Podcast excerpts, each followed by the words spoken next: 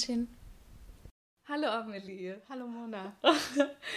Wir sitzen hier mit Rotwein. Habt ihr euch bestimmt nach unserem schönen ASMR gefragt? Und zwar, ich habe es schon einstudiert, wie ich das jetzt sage, einen trockenen Rotwein aus dem traditionsreichen Hause Chapoutier aus Frankreich und zwar aus der Côte d'Iron. Das hat bestimmt wieder voll falsch ausgesprochen. Ich habe sogar extra eine Freundin vorher gefragt, die aus Frankreich kommt, ob sie mir das einspricht.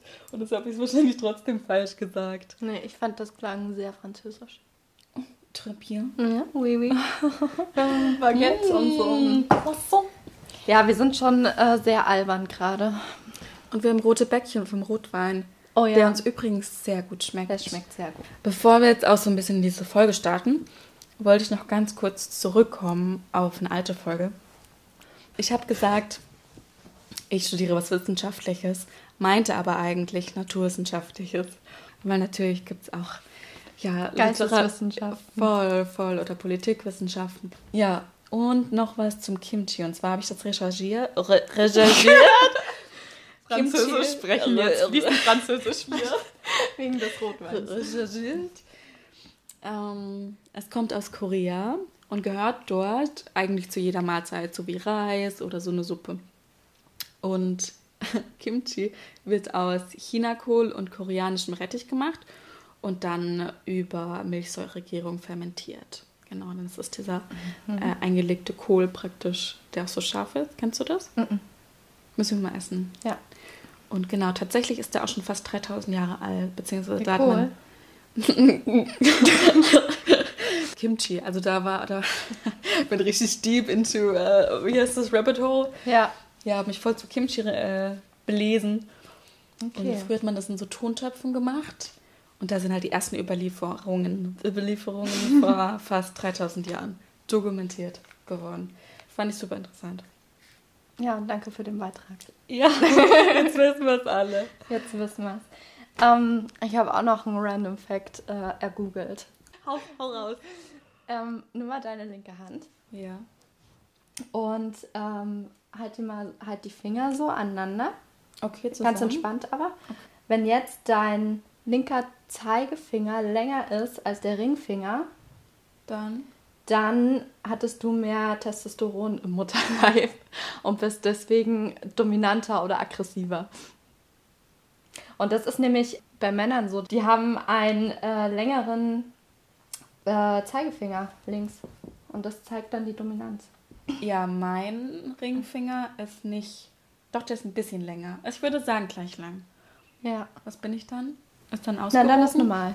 Okay. Dann bist du normal. Dann bin ich normal. Und wie ist dein Zeigefinger? Meins ist auch beides so. Okay. Also nicht zu viel. Oder was heißt zu viel? Nee, aber nicht das, überdurchschnittlich viel. Ja, das wurde auch bei Affen beobachtet. Äh, und da haben die, die ja keine feste Paarbindung haben, beziehungsweise nicht monogam leben, äh, da haben die Männer einen längeren Zeigefinger und zeigen aggressiveres Paarungsverhalten. So, so. Und ja, bei anderen Affen, bei den Gibbons, die leben monogam und da sind die Finger gleich lang.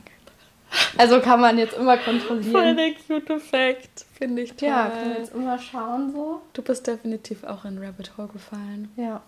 So, was ich dir schon die ganze Woche erzählen wollte, ich habe es mir aber aufgespart für heute, ist meine Bäcker-Story. Und zwar war ich letzte Woche am Sonntag, nee, am Samstagvormittag bin ich in die Bib gegangen und am Abend vorher hatten wir aber so eine Abschiedsfeier für meinen Mitbewohner, der macht jetzt Erasmus. Da war ich noch so voll Hangover und wollte mir noch schnell irgendwie ein Brötchen oder ein Croissant, ein Croissant, Croissant. ein Croissant für den Weg mitnehmen zur Bib, also Bibliothek. Und dann ähm, wollte ich so zum Bäcker und vor dem Bäcker hat so ein Typ gewartet, der war so, weiß nicht, Mitte 50, Mann und hat so seinen Hund angekettet. Und ich wollte dann reingehen und er meinte, nein, stellt sich vor die Tür und mich, damit ich nicht reingehen kann. Und er meinte, er muss nur noch seine, äh, seine Maske rausholen. Und hat so eine weirde Tupperbox rausgeholt und die Maske und hat die angezogen und ich musste warten. War. Und ich war so verdutzt, ich habe einfach nur laut gelacht. Und So dann bin ich hinter ihm rein, habe gesehen, scheiße, die haben keine Schokocroissants. Und dann bin ich äh, zum Lukas auf der anderen Okay. Seite. Unangenehm. Ja. Und ich habe, äh, ich weiß nicht, ich habe es nicht so schnell abhaken können. Ich bin dann noch zur äh, Albertina gelaufen, zu Bib. Und habe da echt noch ein bisschen viel drüber nachgedacht, weil ich dachte mir so, ist es so, Dreistigkeit siegt? Je dreister du bist, kommst du einfacher durchs Leben. Hättest du dich an dem vorbeigequetscht und wärst einfach reingegangen? dann? Ja, ich habe mir natürlich dann überlegt, wie hätte ich anders reagieren können, wenn ich nicht perplex gewesen wäre. Manchmal ist man einfach so von, von solchen Aktionen so geschockt erstmal, dass man gar nicht weiß, was man da jetzt sagen soll. Ja. Und ich habe einfach gelacht. Aber ich hätte einfach sagen sollen, entschuldigen Sie, aber ich war doch nicht, wie lange, äh, bis Sie da Ihre Maske aufziehen oder was fällt Ihnen ein? Oder den einfach zur Seite geschoben. Ja, schubsen, schon. Die Audacity, also wirklich so, was fällt dir ein? Ich weiß, es war auch so Ja. eine unangenehme Autorität, weil es so das Alter von meinem Vater ist und ich finde so, keine Ahnung, so Mitte, Ende 50, das hat so eine Vater, Echt? Ja. ja, so eine Vaterautorität und da bin ich irgendwie noch rebellischer. Hm. Weil ich denke mir, du bist nicht mein Vater. Voll, voll persönlich. sagen. Voll persönlich. Wirklich. Was hast du diese Woche so erlebt?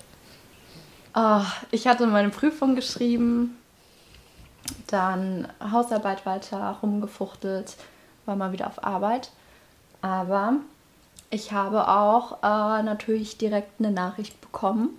Anfang Februar war ja jetzt äh, das Beginn äh, des chinesischen Jahres des Wassertigers.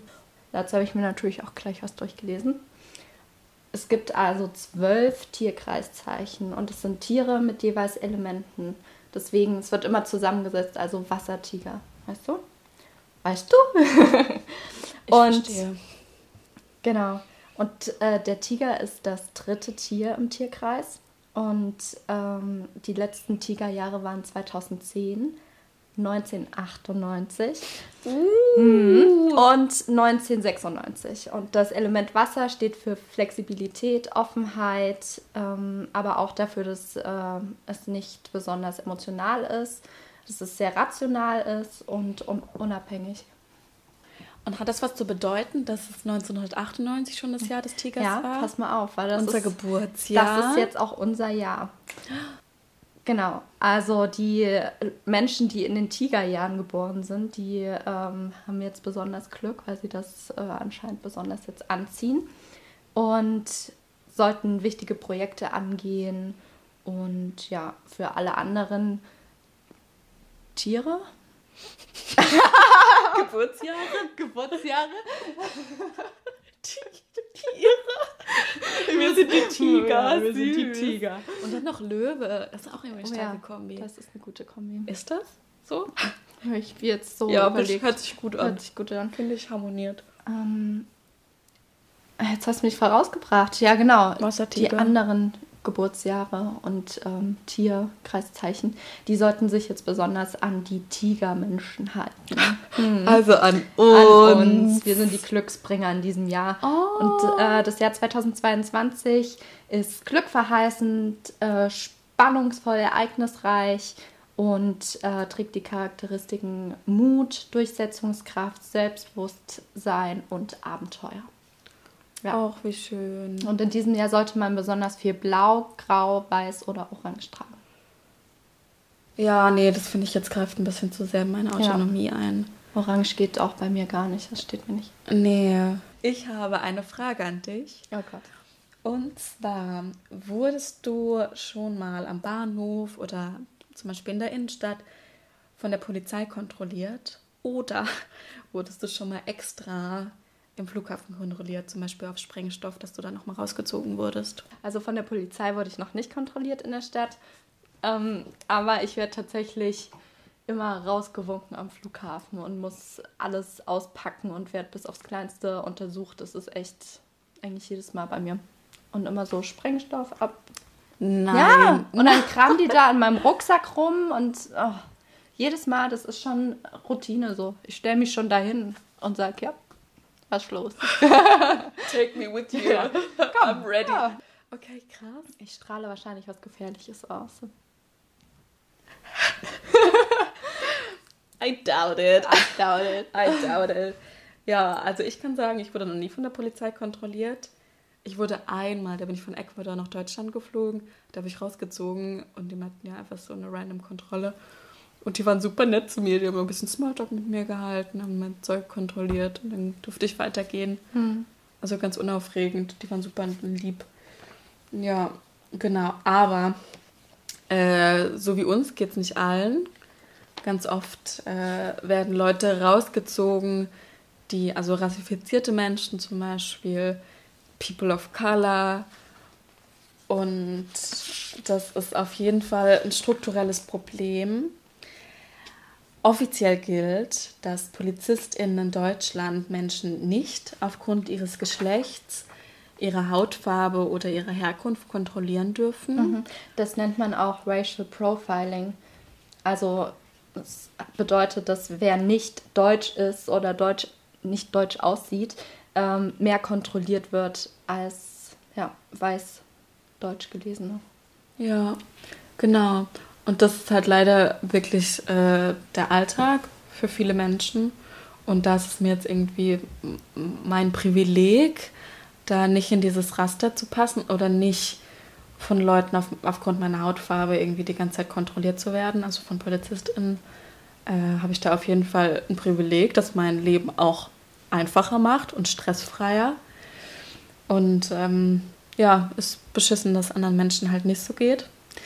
Ich habe hm, da ein bisschen recherchiert und, und zwar heißt das, also dass man einfach irgendwelche random Leute kontrolliert, eine, das ist eine verdachtsunabhängige Personenkontrolle. Und die Polizei muss aber tatsächlich immer einen Grund nennen. Also ihr könnt ihr mal fragen, hier, warum werde ich gerade kontrolliert?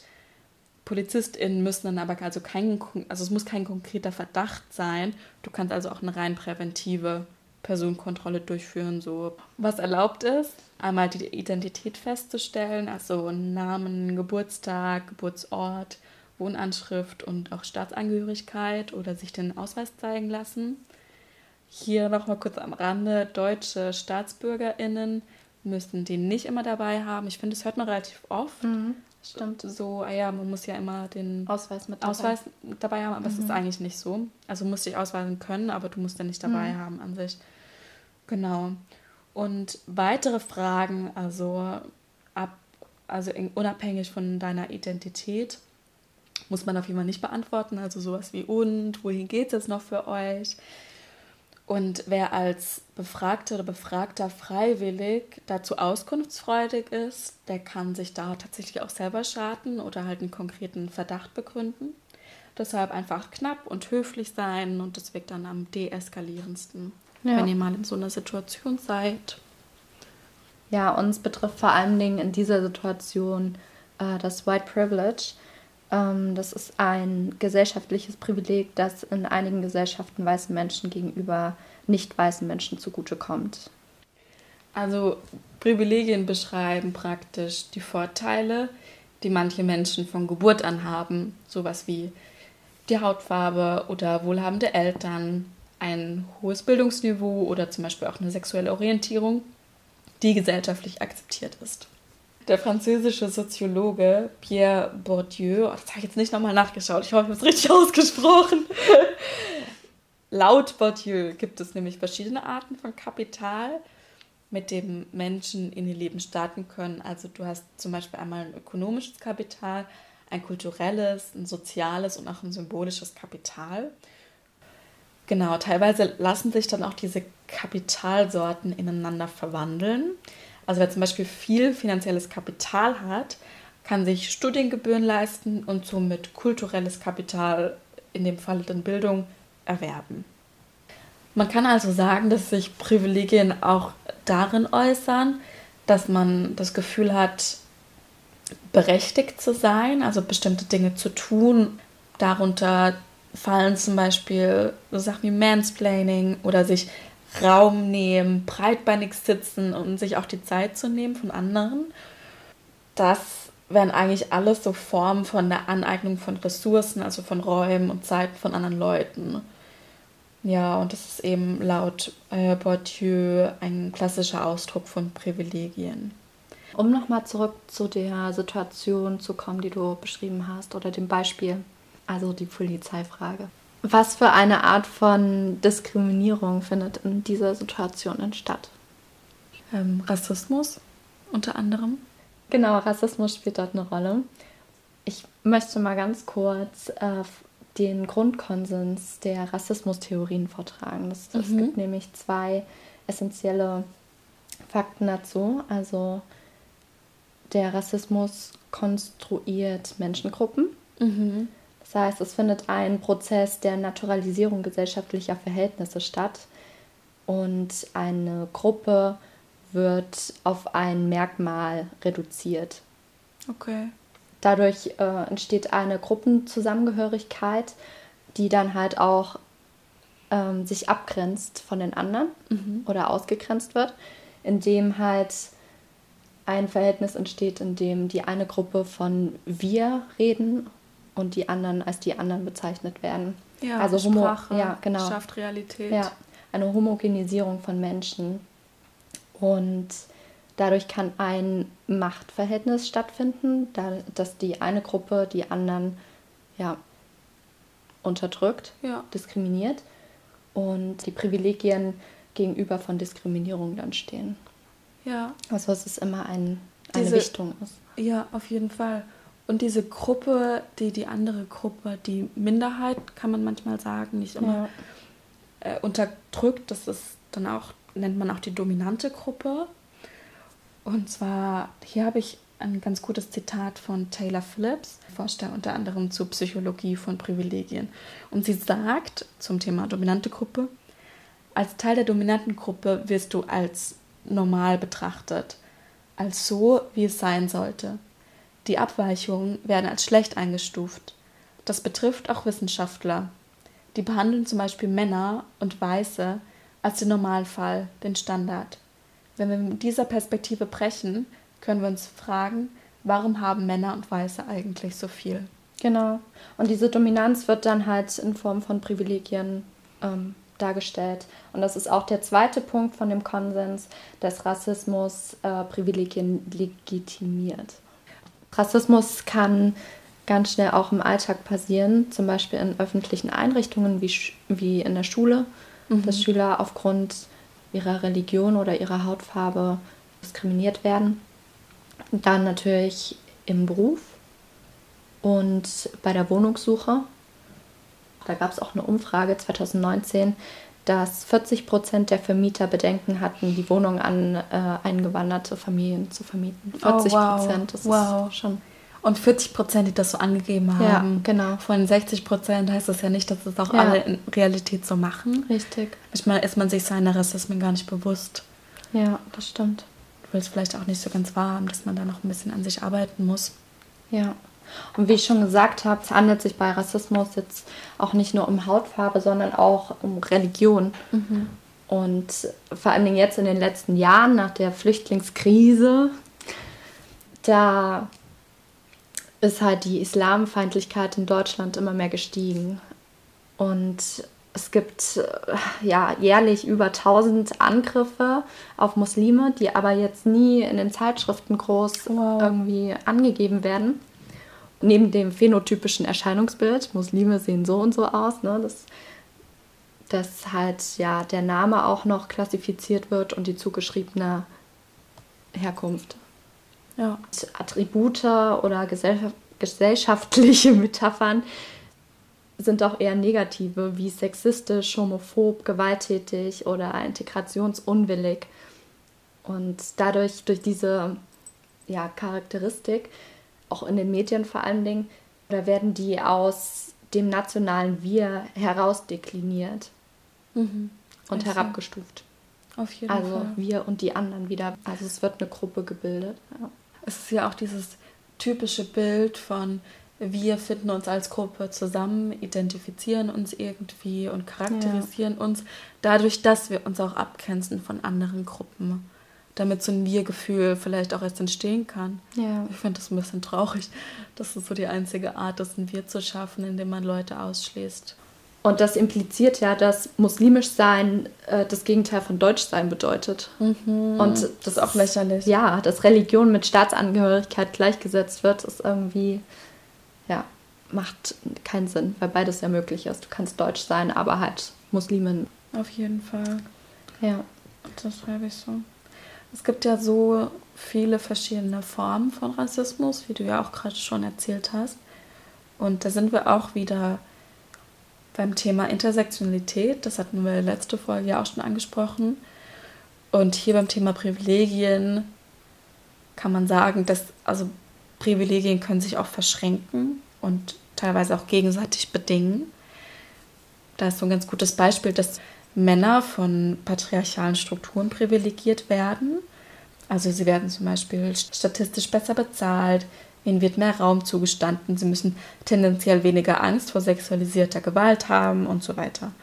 Bei dieser privilegierten Gruppe gibt es aber auch wieder Unterschiede. Da haben wir zum Beispiel weiße Männer oder Männer of Color, reiche Männer, queere Männer, Transmänner, kinderlos, verbeamtet, alleinerziehend oder obdachlos. Und natürlich überlappen und verschränken sich auch diese Kategorien. Auf der einen Seite nicht privilegiert sein und trotzdem letztlich von patriarchalen Strukturen profitieren. Und die Soziologin Raven Connell bezeichnet diese Schnittmenge dann als patriarchale Dividende. Ah, was ich ein ganz schönes Wort finde. Ja. patriarchale Dividende. Das knallt ganz Gefährlich, schön. oder? Ja, voll.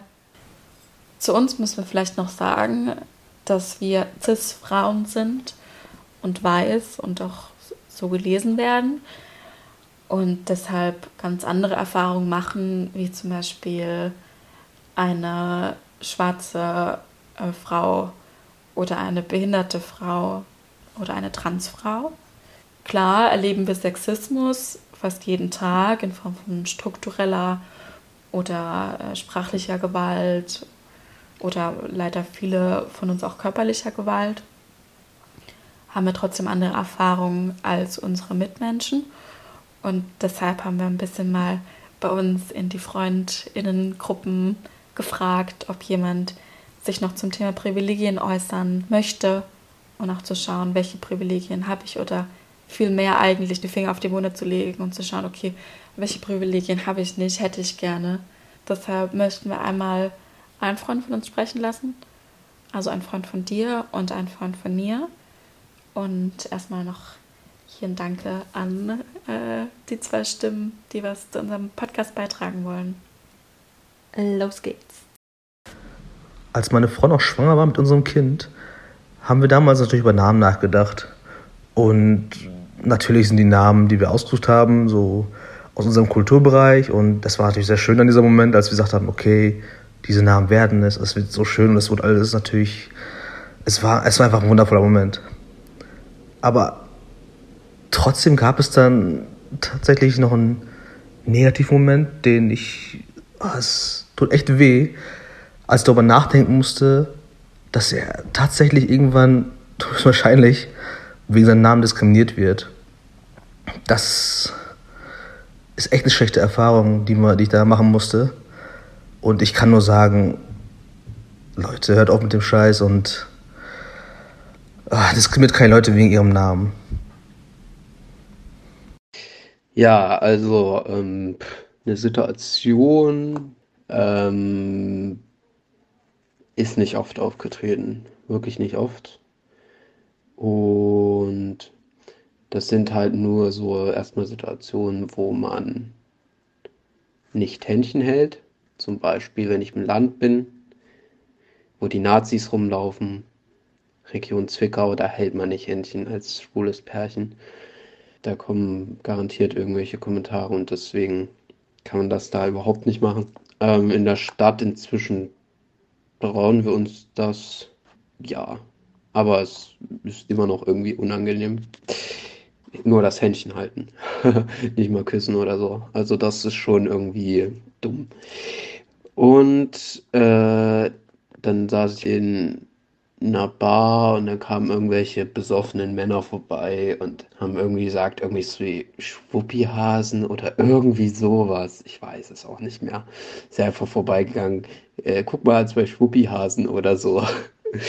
Und ähm, da sitzt man auch so da. Ich habe mich erstmal gewundert, was irgendwie Fuppihasen oder so sind. Wusste es auch nicht so wirklich, aber habe es jetzt auch nicht so ernst genommen.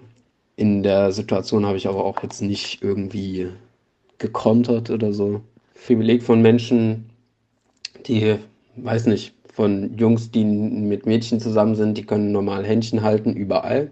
Die können sich sogar küssen überall. Äh, die können sich umarmen überall. Das ist absolut ein Privileg, das ich nicht habe und das ich gerne hätte. Und mein Wunsch in der Gesellschaft ist, dass alle einfach entspannt und tolerant miteinander umgehen. Was wir gerade gehört haben, war sehr interessant, Mona. Was denkst du denn, was für eine Art Diskriminierung fand da statt? Ich finde es süß, wie du mir so Fragen stellst. Sie sind richtige Lehrerin. Ja. Das ist auf jeden Fall, ist auf jeden Fall der richtige Beruf für dich. ich würde sagen, wir hätten da einmal Rassismus wieder und dann auch Homophobie. Also Diskriminierung aufgrund sexueller Orientierung. Dazu muss man sagen, dass die offene Abwertung, also die öffentliche, mhm. äh, rückläufig ist, aber Schön. subtile Formen trotzdem noch Bestand haben. Also da braucht man auch nur mal ein Land weiterschauen, Polen, in Polen oder Russland werden Menschen verfolgt wegen ja. ihrer sexuellen Orientierung. Und weißt du auch, hm. dass es bis 1994 in Deutschland noch strafbar war, Homosexualität? Ja. 1994. Ja. Das ist wirklich Kurz vor noch nicht Geburtsjahr auch. Wirklich. Also vier Jahre. Ich kann mir das gar nicht vorstellen. Das ja. ist ja erschreckend eigentlich. Ja, ich fand es auch krass, nochmal den Fakt zu lesen, dass erst äh, seit Juni 2017 die ein Recht auf Eheschließung haben. Davor war es die eingetragene Lebenspartnerschaft ja, stimmt, und stimmt, jetzt stimmt. seit 2017 erst die Ehe für alle. Wo Merkel dann auch noch dagegen gestimmt hat. Ne? Ja. Das war ja auch. Ja. Homosexuelle Männer früher wurden auch als sündig bezeichnet und den Frauen hat man das ganz abgesprochen, eine eigenständige Sexualität zu haben. Das muss man sich ja nochmal vorst nur mal hm. vorstellen. Leute, die halt vielleicht irgendwie 15 Jahre älter sind als wir, konnten halt, keine Ahnung, ihre Liebe nicht nach außen tragen, die konnten die nicht offen leben. Ja. Und selbst jetzt haben wir auch vorher gehört, es ist nicht das Gleiche, ob du als männlich und weiblich gelesene Person in einer Paarbeziehung lebst und das nach außen hin auslebst, indem du dich zum Beispiel küsst oder so. Ja, und als homosexuelles Pärchen kannst du das immer noch nicht. Ja. Oder kannst es vielleicht, aber hast immer irgendwie im Hinterkopf, okay, scheiße, wirst einmal irgendwie doof angeguckt und da muss man ja auch echt ein Fell oder so eine dicke Haut sich auf jeden Fall aufbauen. Auf jeden Fall. Immer solche Blicke vielleicht zu ignorieren oder irgendwelche racial oder ja homophoben Slurs, also irgendwelche hässlichen Worte an den Kopf geschmissen zu bekommen. Es gibt ja so unzählig viele Arten von Diskriminierung. Was fällt dir denn noch dazu ein? Also mir fällt dazu noch die Diskriminierung aufgrund des sozialen Hintergrundes ein. Mhm. Also zum einen, wie so deine Beziehungen zu Menschen ist, ob du in guten Familienverhältnissen aufwächst, auf jeden Fall gesunden, eine gesunde Beziehung zu Freunden hast und gesettet bist. So. Hast du ein soziales Netzwerk und genau. auch so ein Netz, an das du fallen kannst, wenn du zum Beispiel finanzielle Sorgen hast oder wenn du aus deiner Wohnung geschmissen wirst, aus welchem Grund auch immer. Oder emotionale Sorgen. Ja, oder den Job verlierst oder irgendwas passiert. Weißt du, okay, du hast dieses Netz, ja. du fällst nicht auf den Boden, du bist nicht alleine, sondern du hast Unterstützung. Das ist auf jeden Fall ein riesen, Mental riesen Privileg. Auch. Ja. Das denke ich mir so oft wirklich. Ich bin da auch immer dann dankbar irgendwie für dass dafür, dass ich das habe. Ja. ja, genau. Und zum anderen gibt es aber auch die Diskriminierung aufgrund äh, sozialer Schichten. Die Vermögensungleichheit in Deutschland ist einer der größten in, im ganzen europäischen Raum. Und, oh, ja. das überrascht mich. Okay. Ja. Und die reichsten 10% der Gesellschaft haben mehr als 60% des Gesamtvermögens. Das Ja. ist so pervers. Viele Oberschichtler zählen sich gerne so zur Mittelschicht, zur gesunden Mittelschicht so. Aber die Mittelschichtsgrenze in Deutschland liegt bei einem Einkommen von 2700 Euro. Ja. Und ab einem Nettoeinkommen von 3600 Euro gilt man schon als reich. Okay, krass. Ja. Das erinnert mich jetzt, in, wenn man bei Amelie ins Wohnzimmer kommt, hat sie da so einen philosophischen Abreißkalender. Da reißt man jeden Tag so eine neue Seite ab. Richtig süß. Ich kenne das nur von meinem Opa. Oh, ich habe mich gerade so geschmeichelt gefühlt. Ich dachte so, oh danke, dass du gerade das so droppst. Aber das ist ja toll, dass du mich so intellektuell ich darstellst. Da habe ich auch so die Kurve gerissen. Ja. So könnte ich nur von meinem Opa. Ja, weil ich schon so gegrinst habe. Nein, und da steht, ist es unmoralisch, reich zu sein? Und das finde ich eine richtig gute Frage. Müssen wir auch nicht näher drauf eingehen. Ich glaube, das Ja. wird ein bisschen Rahmen sprengen. Aber vielleicht einfach für euch zum mal drüber nachdenken. Ja, was auch zum drüber nachdenken ist, ist der Fakt, dass von 100 Kindern von Eltern, die nicht studiert haben, lediglich 21 eine Hochschule besuchen, 15 einen Bachelor machen, 8 einen Master und nur einer kann einen Doktortitel erlangen. Das passt doch eigentlich wieder perfekt zu Pierre Bourdieu, der ja eben auch das meint, dass sich einfach Kapitalformen ineinander umwandeln können, zum Beispiel so soziales Kapital, was sich ja dann in ähm, eine andere Art von Kapital, vielleicht Bildungskapital ausdrückt. Was mir gerade noch eingefallen ist, als Form der Diskriminierung, ist die gegen äh, Menschen mit Behinderung Ja, auf jeden Fall. oder gesundheitlichen Problemen. Und da gibt es verschiedene Formen, zum Beispiel kulturell bedingt, also durch äh, ja, Körpernormen, die in Medien ja, wiedergespiegelt werden. Dann institutionelle, wie zum Beispiel die Architektur oder das Verkehrswesen. Schwierig vor allen Dingen auch für Leute mit Rollstuhl.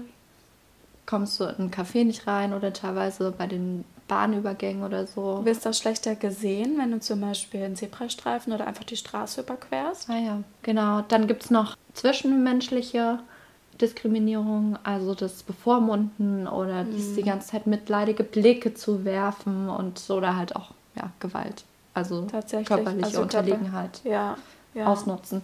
Zu dem ersten Punkt passt eigentlich auch noch Repräsentation, wie oft man sich vielleicht auch repräsentiert fühlt in Medien, in Ja. Filmen zum Beispiel.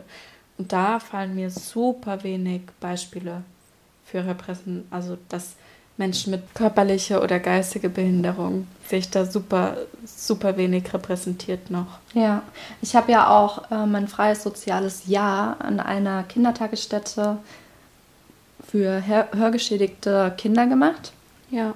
Und da wurde ich auch erstmal aufmerksam, was es bedeutet, im Alltag mit solchen Sachen konfrontiert zu sein. Also bei den Kindern oder bei den Erwachsenen war es zum Teil halt das, das Fernsehen oder die Nachrichten nicht ähm, ja, synchronisiert werden auf Gebärdensprache Ja, oder, oder der keine Fall. Untertitel mit dabei sind.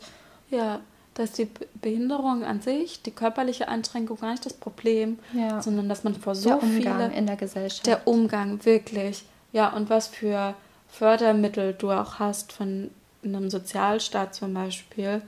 Oder wie gesagt, dass es irgendwie daran scheitert, dass du keine Nachrichten sehen kannst, weil es halt nicht äh, synchronisiert wird. ja. An sowas scheitert es dann. Das ist dann die wahre Behinderung eigentlich. genau. Die Gesellschaft behindert dich, an ihr teilzunehmen. ja. Schade. Scheiße. Muss ich ändern. Genau, wir kommen jetzt zum nächsten Punkt. Denn wir wollen einmal einen Privilegiencheck, also ein bisschen vereinfacht. Wir haben uns ein paar Fragen rausgesucht. Dem wollen wir uns unterziehen und mal checken, so Cool. was bei uns abgeht. Sind wir, wie privilegiert sind wir? Genau. Und den Test mit all den ganzen Fragen, sind sehr, sehr viele, den können wir euch auch gerne mal verlinken unter der Folgenbeschreibung. Auf jeden Fall. wollt. Kann ich nur empfehlen, weil manchmal ist man sich Dingen auch gar nicht bewusst, weil sie so normal für einen sind. Und da sieht man dann manchmal noch, ey, da könnte ich mir vielleicht noch mal, könnte ich mal ein bisschen reflektieren noch, was mir, wo mir vielleicht tatsächlich Steine in den Weg gelegt worden sind und wo ich vielleicht das Privileg hatte, diese Steine nicht vorzufinden. Ja. Gut, dann fange ich mal an. Wenn sie häufig als nicht deutsch wahrgenommen und beispielsweise regelmäßig nach ihrer Herkunft gefragt, auf einen Akzent oder auf die Politik eines anderen Staates als der BRD angesprochen werden. Nee. Mir noch nie passiert. Wenn sie je mit Schimpfworten bezeichnet worden sind, wegen ihrer Ethnizität, Herkunft, Hautfarbe, Nationalität, Religion, Schichtzugehörigkeit, ökonomischen Verhältnissen, einer Krankheit oder Behinderung, ihres Geschlechtes oder sexuellen Orientierung.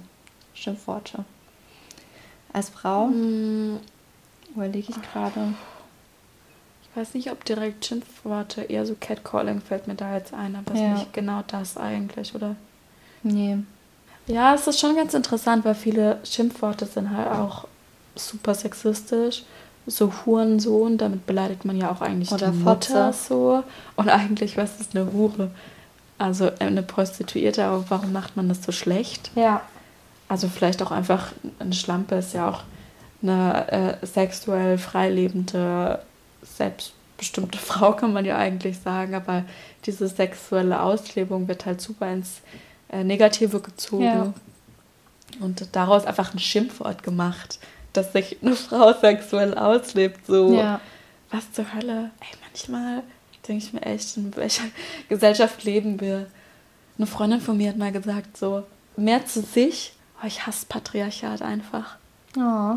Und ich so, oh, voll. und ich habe so gefühlt, und manchmal kotzt mich das so an, dass wir in so einer so mega kapitalistisch geprägten und patriarchalen Gesellschaft leben, wo ich mir denke, oh, es könnte doch auch irgendwie cooler ja. sein. Aber ich glaube, das ist einfach mein.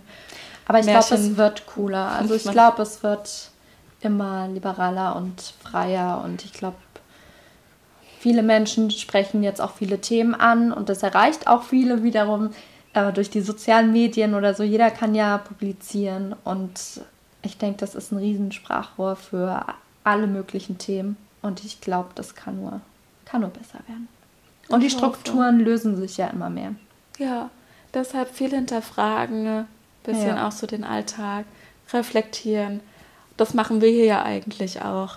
Das wollte ich auch nochmal gesagt haben. Wenn ihr irgendwelche Anmerkungen auch an, uns, an unserem Podcast, was wir gesagt haben, wie wir was gesagt haben, wenn ihr zum Beispiel sagt, okay, wir, oder ich finde, ihr habt das Thema so und so nicht sensibel genug besprochen oder ich hätte da vielleicht eine Triggerwarnung gerne lieber gehabt, sagt es bitte. Wir wollen da so ein bisschen kollektives Lernen draus machen, Learning by Doing, weil wir, also es ist nie unsere Intention, jemanden zu verletzen, auf keinen Fall deshalb immer gerne sagen, aber das ist auch irgendwie alles neu für uns. Und äh, wir freuen uns auf jeden Fall immer über Kritik und Anmerkungen und Tipps.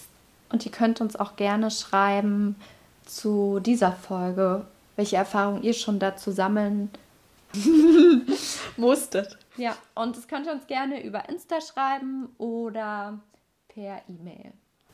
Die nächste Aussage ist, wenn Sie in einer im staatlichen Durchschnitt strukturschwachen Region mit vergleichsweise hoher Arbeitslosigkeit gelebt haben.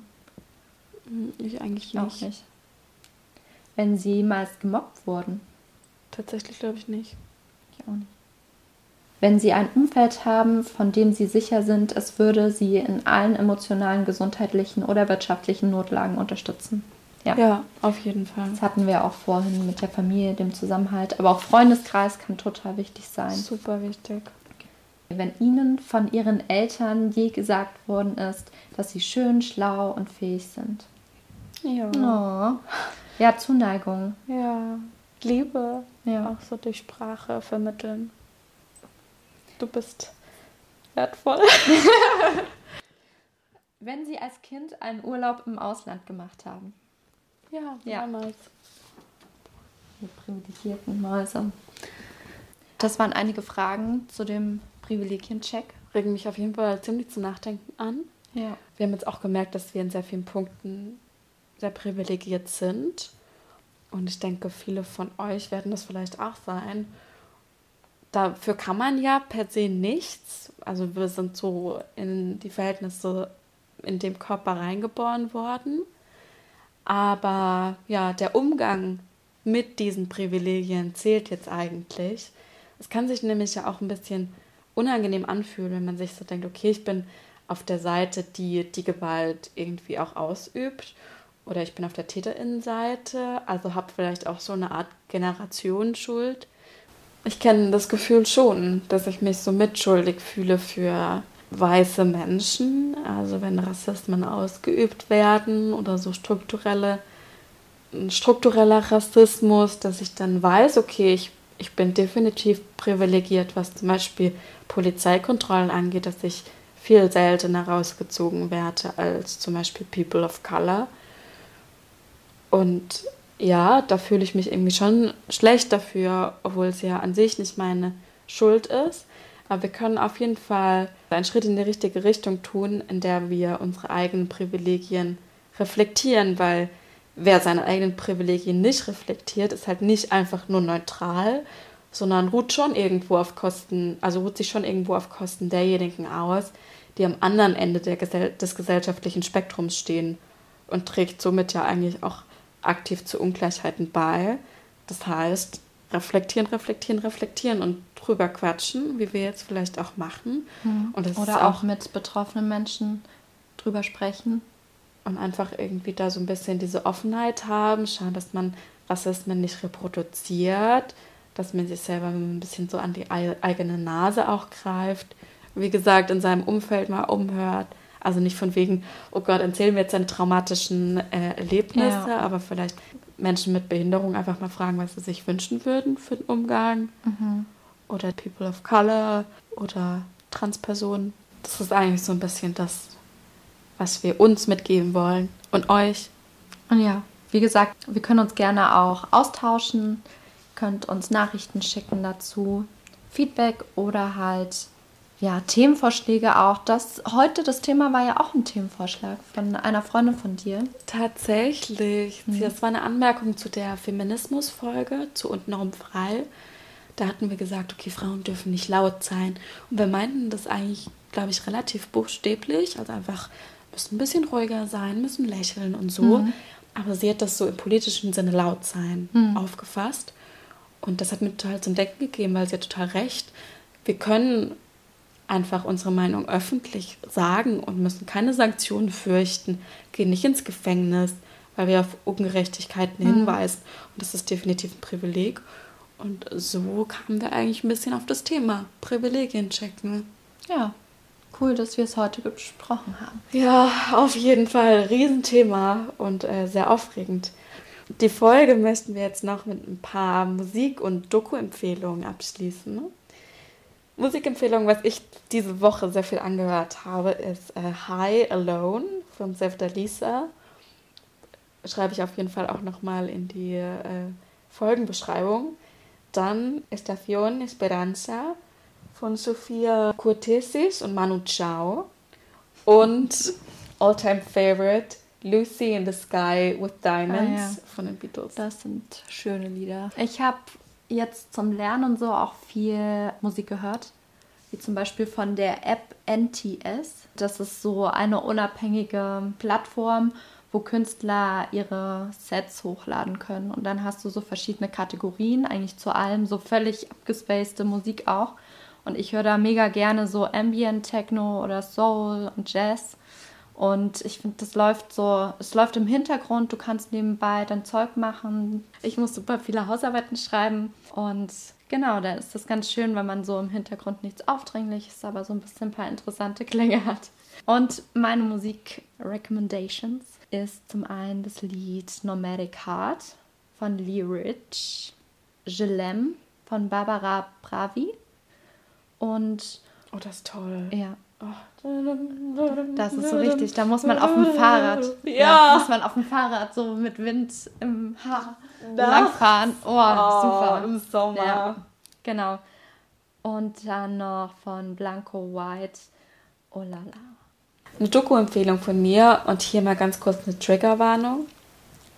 Rottet die Bestien aus. Boah. Krasser Titel. Wirklich krasser Titel. Der hat auf jeden Fall eine Triggerwarnung verdient. Das ist eine Doku von Raoul Peck und äh, Arte. Und das ist so eine vierteilige Doku. Es geht um Kolonialisierung, um wie dieser Rassebegriff entstanden ist, zum Beispiel in der Geschichte Mhm. und auch Rassismus an sich. Es geht um die Vernichtung von Indigenen in Südamerika und Nordamerika und äh, später und die Kolonialgeschichte in Afrika und den Nationalsozialismus auch in Europa. Passt ja zum heutigen Thema. Aber schon krass. Ja. Wie hast du dich danach gefühlt? Es sind harte Bilder, muss man auf jeden Fall davor sagen. Ich habe es mir immer abends angeschaut, weil ich da halt Zeit habe, aber ich glaube, ich würde es in der Retrospektive nicht vorm Ei- Einschlafen anschauen. Es ist auf jeden Fall sehr sensible Inhalte. Schockierend, aber dadurch bringt es auch ein bisschen diese grausame Realität und diese Riesenschuld, die auf europäischen Schultern lastet, auch immer noch. Ja, und Ja. das zeigt sich ja auch in den heutigen Strukturen. Deswegen sind die ja so festgefahren, weil es eine super lange Geschichte an Diskriminierung gibt. Und aber es ist schön, dass du die Doku gerade vorgeschlagen hast. Die möchte ich mir auf jeden Fall anschauen. Dankeschön, Mona.